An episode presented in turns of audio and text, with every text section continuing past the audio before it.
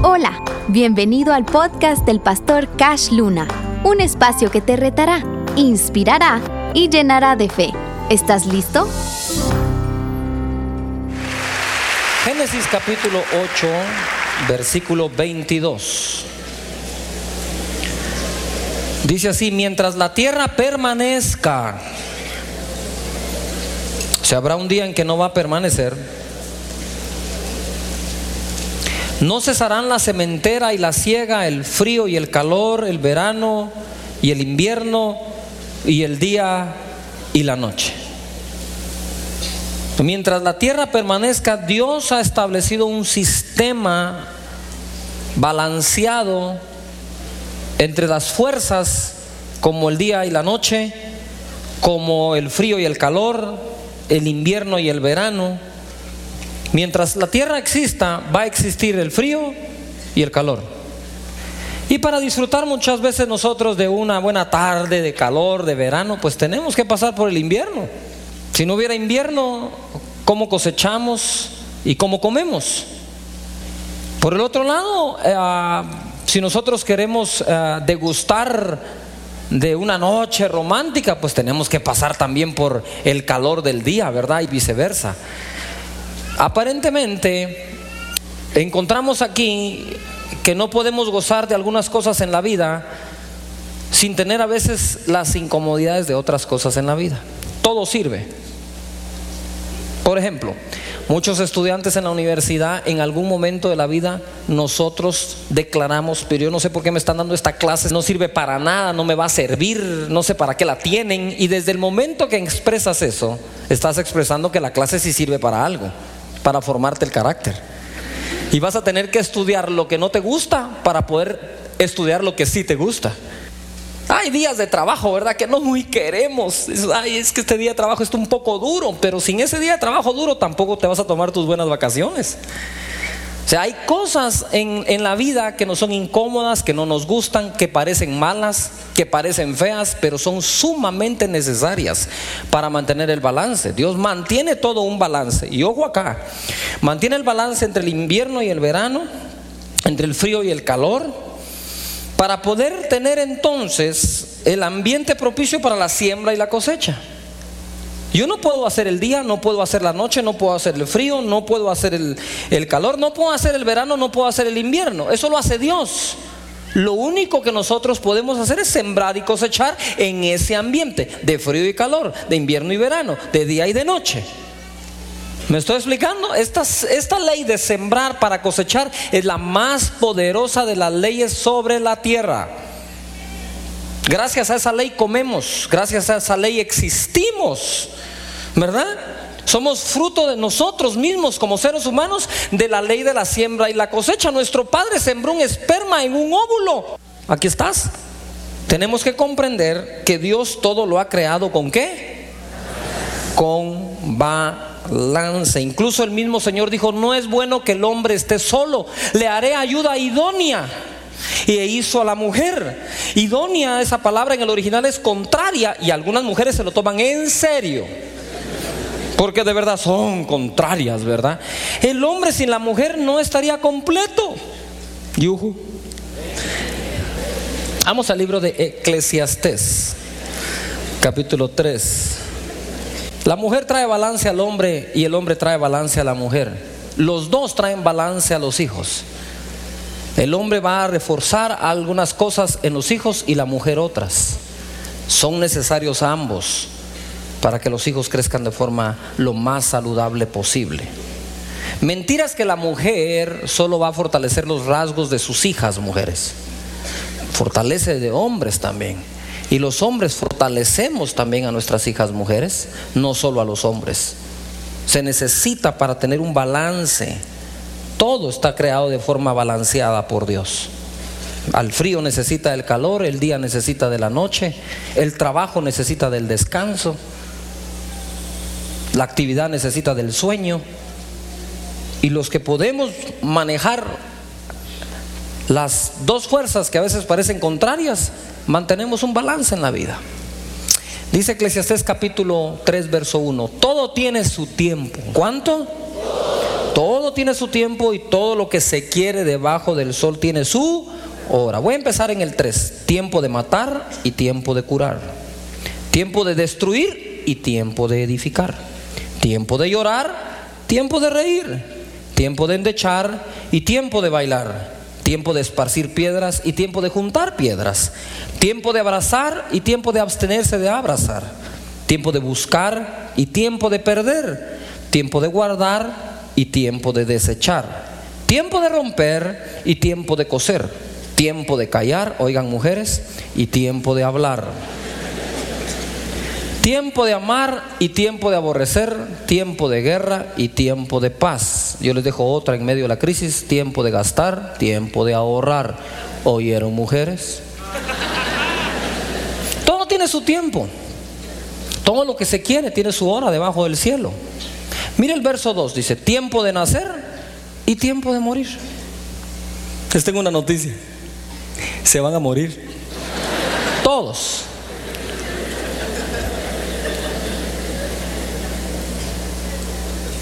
Tiene que pasar. Lo digo, eso tiempo de plantar y tiempo de arrancar lo plantado. Para todo hay tiempo. tiene tiempo uno para enamorarse, tiene tiempo uno para comprometerse, ¿verdad? Tiene tiempo uno para casarse, tiempo para poder eh, engendrar los hijos, verlos crecer, irse de casa, traer nietos a la casa. Para todo hay tiempo. Y va a haber tiempo para la viudez. Usted lo dijo en el altar, hasta que la muerte nos separe. Lo que no dijo es que se iban a matar entre ustedes para separarse. Y yo le digo muchas veces a la viuda o al viudo, usted se separó de su cónyuge por la vía legal celestial, la muerte. Hay tiempo para todo. Y tal vez tú has perdido algún ser querido en este tiempo reciente, en este año. Y la verdad es que el dolor que se siente cuando uno pierde un ser querido es muy grande. Pero a veces las lágrimas que tenemos en los ojos por haber perdido la luz del día no nos dejan admirar las estrellas de la noche. Son épocas, son temporadas, se viven, pasamos por ellas, ¿verdad?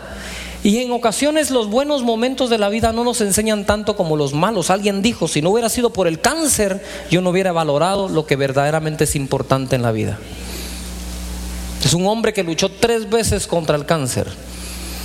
Después dijo, de, de haber luchado, dijo, ahora sé lo que vale la pena de la vida y lo que no vale la pena. Ahora sé en qué puedo gastar mi tiempo y en qué no vale la pena gastarlo. Por una enfermedad. No es que Dios te mande la enfermedad porque Dios no la manda. Pero si en algún momento está uno en medio de ella, yo estoy seguro que uno puede sacar buena enseñanza. ¿Verdad? ¿Cuántas veces la riqueza no te enseña lo que te enseñó la quiebra? ¿Cuántas veces el aplauso no te enseña lo que te enseñó el rechazo? ¿Cuántas veces la bendición no te enseña lo que te enseñaron los que te maldicen y los que te persiguen, los que te ultrajan? ¿Cuántas veces los momentos más difíciles de la vida han formado en nosotros los rasgos mejores de carácter que tenemos? Entonces pareciera ser que hay un balance aún entre lo bueno y lo malo. Y quisiéramos que lo malo no exista, pero a veces lo malo es necesario que exista para que lo bueno emerja. La Biblia dice, que las tinieblas cubrirán la tierra, mas sobre ti nacerá su luz. Va a ser necesario que la tierra se cubra de tinieblas para que se vea el resplandor de la luz de nuestro Señor. Hay tiempo de romper, tiempo de reparar lo que se rompió, hay tiempo de sembrar, tiempo de cosechar, tiempo de abrazar, tiempo de abstenerse a abrazar, hay tiempo para reír, hay tiempo para llorar. Todo tiene su tiempo en esta vida. La palabra del Señor nos enseña grandes cosas. Quiero que vayan conmigo, por favor. Primera de Tesalonicenses, capítulo 5 y versículo 23.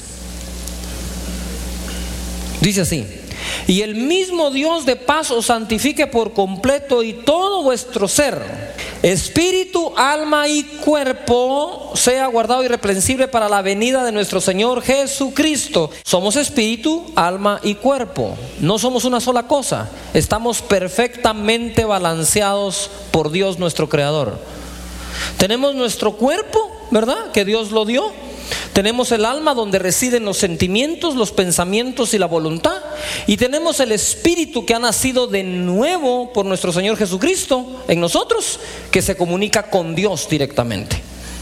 Él es el que, a ese espíritu es al que le gustan las escrituras. Por ejemplo, si queremos nosotros ser personas perfectamente balanceadas, tenemos que darle tiempo a la formación del espíritu, del alma y al cuidado del cuerpo. Las tres cosas son importantes. Ninguna realmente es más espiritual que otra. Las tres fueron dadas por Dios. Si las tres me las dio Dios, las tres voy a cuidar. Entonces yo no puedo cuidar de leer la Biblia todos los días, pero como mal. Estoy en desbalance. Yo no puedo ser una persona que me sepa todos los versículos de Génesis Apocalipsis, ¿verdad? Pero tengo una voluntad eh, débil, una voluntad, eh, los sentimientos con rencones. Y no, ahí no hay un balance. Nosotros tenemos que cuidar el cuerpo porque es el templo del Espíritu Santo. Tenemos que cuidar el alma, nuestros sentimientos, nuestra voluntad, nuestros pensamientos y tenemos que cuidar el espíritu, por ejemplo. Jesús dijo, las palabras que yo os he hablado son espíritu y son vida. Señores, nadie crece espiritualmente sin palabra de Dios. La palabra de Jesús es espíritu y tu espíritu no crece si no es a través o con la palabra de Dios. ¿Me estoy explicando acá? Es como el músculo del cuerpo no crece sin proteínas, todo balanceado. Tu cuerpo necesita eh, eh, los alimentos que son alcalinos como los alimentos que producen eh, acidez. Tu cuerpo necesita sales, pero necesita minerales. Tu cuerpo necesita carbohidratos, pero necesita proteínas. ¿No eso sí me estoy explicando? Nosotros tenemos que aprender que Dios dejó todo para que guardemos un balance. Así fuimos creados y así creó todo el universo el Señor. Por eso puso el día, pero le puso la noche. Ah, por eso puso el verano, pero puso el invierno. Por eso puso el frío, pero también puso qué? El calor. Por eso nos dio cuerpo, nos dio espíritu y nos dio qué? Alma. Las tres partes del ser humano deben de caminar en armonía. No debes de ser solo músculos y poca palabra de Dios. No debe ser solo palabra de Dios y nada de ejercicio. No debes de ser solo sentimientos y nada de escrituras, sino todo debe tener un qué? Balance. Comamos como que fueran escrituras las que estamos leyendo. Nada más mire esto. Usted oye un predicador o me escucha a mí y no falta quien juzgue o, quien se vaya por sus gustos. A mí me gusta fulano porque habla no sé qué, a mí me gusta mengano porque lo que habla es esto. Tiene hasta sus gustos. No, esa palabra no es toda buena usted. Eh, a mí la otra palabra. Pero ¿y por qué no hace eso con la comida? ¿Por qué a la hora de la comida no se siente como cuando juzga los mensajes? Es decir, no, yo no como eso. Apártame eso. No, eso me hace mal. No, ahí sí le entra parejo, ¿verdad? Todo lo que se mueve sobre la faz de la tierra y respira, usted le da. Digan todos balance. Por eso hay hombre y hay mujer. Ellos mismos son Padre, Hijo y Espíritu Santo. Y nosotros somos cuerpo, alma y espíritu. Lo que dije es prepararlos para lo que viene ahora. Mateo capítulo 5, agárrese de la silla. Verso 43 en adelante. Dice así, oíste que fue dicho, amarás a tu prójimo y aborrecerás a tu enemigo. Hubo un tiempo que se enseñaba, amen ustedes al prójimo y aborrezcan a sus enemigos. Así se enseñaba. Y Jesús viene y les dice, pero yo os digo, ¿ven cómo se evoluciona en los mismos mandamientos? Pero yo os digo, amad a vuestros enemigos, bendecid a los que os maldicen Mire la lista que está aquí. Haced bien a los que os aborrecen y orad por los que os ultrajan y os persiguen. Nunca faltan. Son necesarios. Se los voy a demostrar. Verso 45. Para que seáis hijos de vuestro Padre. Si bien es cierto, nacemos de nuevo por el Espíritu, la Biblia en varias oportunidades dice, para que ustedes sean hijos de Dios, tienen que hacer esto. O sea que los que son tus enemigos, los que te maldicen, te aborrecen, te ultrajan y te persiguen, son la oportunidad provista por Dios para que puedas ser hijo de Él. Dice, para que seáis hijos de vuestro Padre que está en los cielos. Ojo, que hace salir su sol sobre qué? Malos y buenos. Que hace llover sobre justos e injustos. O sea que Dios también necesita a los malos y también necesita a los injustos para demostrar su bondad y misericordia. Sin los malos y los injustos, Dios no podría mostrar su misericordia, ni su gracia, ni su perdón, ni su amor. Entonces dice él, ¿saben qué? Amen a sus enemigos, a los que los aborrecen, a los que los persiguen, a los que los ultrajan y a los que los maldicen, para que se parezcan a Dios, papá. ¿Ah? Que le da el sol a buenos y malos, hace llover sobre justos ¿Qué hacen tus enemigos con tu bendición y con tu amor? Problema de ellos. El problema tuyo es amarlos. Por eso les digo, amar no es un sentimiento. ¿A quién le nace amar a un enemigo? A nadie. Amar es un acto. Bueno, amor es alguien, es el Señor. Porque dice aquí en el verso 46, pongan atención, porque si amáis a los que os aman, entonces el balance está que aquellos que tenemos quien nos ame, también debemos de tener quien no nos ame. Porque si no, ¿cómo practicamos el amar a todos? ¿Todavía está acá? Note algo, estas personas a quienes Jesús le está hablando están bendecidos por gente que les ama, porque les dice, porque si amáis a los que os aman, es decir, ustedes tienen gente que les ame, ¿qué recompensa tendréis? Entonces aquí está, no les quiero dar el mandamiento, les quiero dar los principios escondidos en el mandamiento. ¿Por qué el Señor te pide que ames al que no te ama?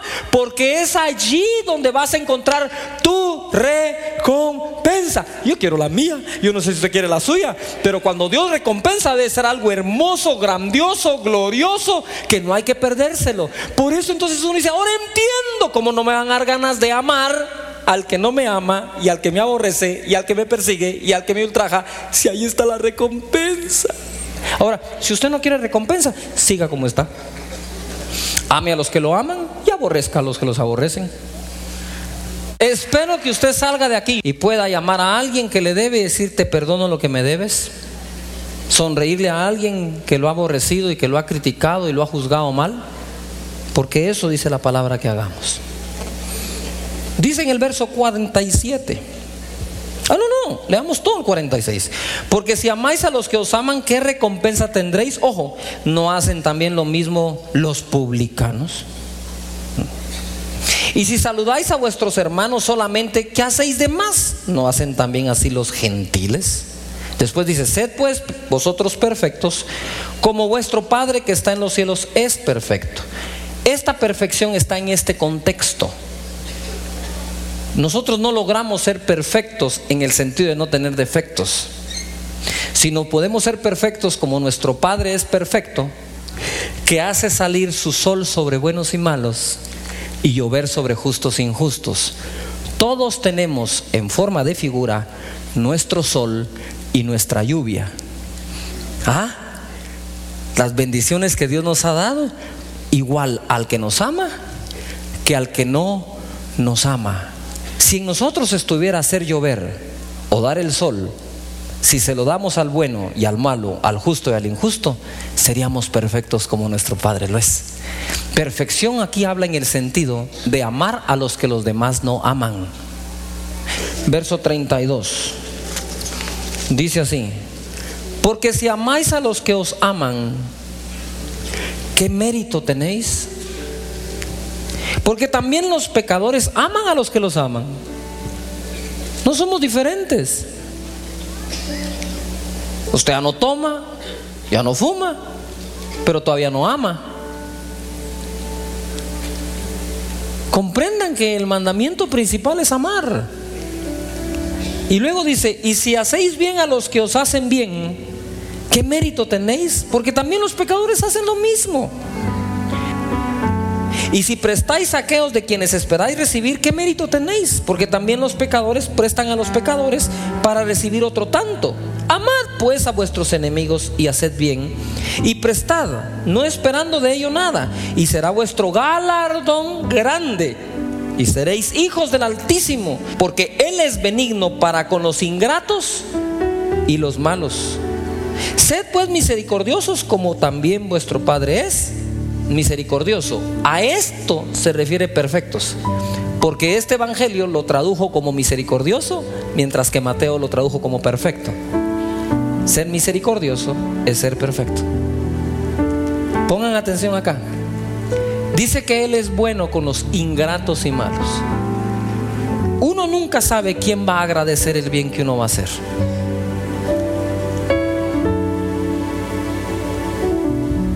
Pongan atención a lo que enseño.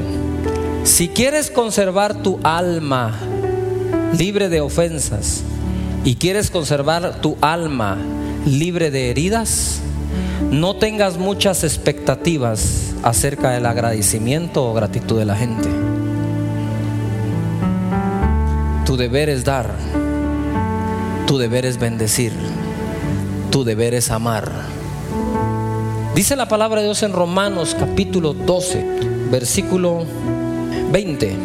Dice así, así que si tu enemigo tuviere hambre, ¿qué dice ahí? Dale de comer, si tuviere sed, dale de beber. Pues haciendo esto, ascuas de fuego amontonará sobre su cabeza, porque el pasaje completo comienza diciendo que no nos venguemos nosotros, será Dios el que se vengue. Pero el verso 21 dice así, no seas vencido con lo malo, digan malo, sino vence con el bien él. Entonces la presencia del mal es necesaria. ¿Ah? Para que se note el bien. Como la oscuridad es necesaria para que se note la luz y la noche para que se aprecie el día. Es necesario el invierno para que apreciemos el verano y el frío para que apreciemos el calor. Todo tiene un perfecto balance. ¿Quién balancea nuestra vida? No el que nos ama, sino el que no lo hace. No es el que nos da o nos acepta, es el que nos rechaza. Es nuestra oportunidad de ser hijos del Dios Altísimo. Son la oportunidad que Dios nos da para que seamos mejores. ¿Qué tal si vas en estos días y amas a quien has dejado de amar? Le das al que te pidió y cambias un poquito más tu corazón. ¿Creen que podemos ser mejores? Dios cree que podemos ser mejores. Todos en este lugar, por favor, repitan esta oración en voz alta conmigo. Señor Jesús, hágalo usted en casa. Señor Jesús, en este momento te abro mi corazón. Perdona mis pecados, dame la vida eterna. Creo que eres mi Señor y mi Salvador. Que desde hoy yo soy salvo por ti. Y si muero hoy, yo iré contigo porque tú me has perdonado y me has dado la vida eterna. Gracias Señor Jesús. Amén. Amén. Gracias por escuchar el podcast del pastor Cash Luna. La palabra de Dios tiene el poder de transformar nuestra vida. Únete a nuestras redes sociales y recibe más mensajes que te ayudarán a crecer espiritualmente.